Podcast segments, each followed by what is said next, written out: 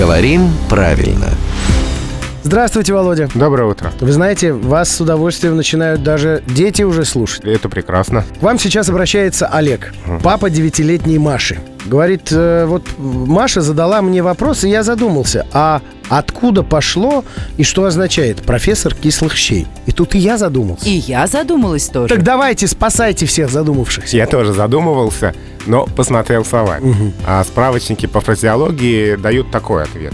А, все дело в том, что кислые щи так могли называть разные блюда.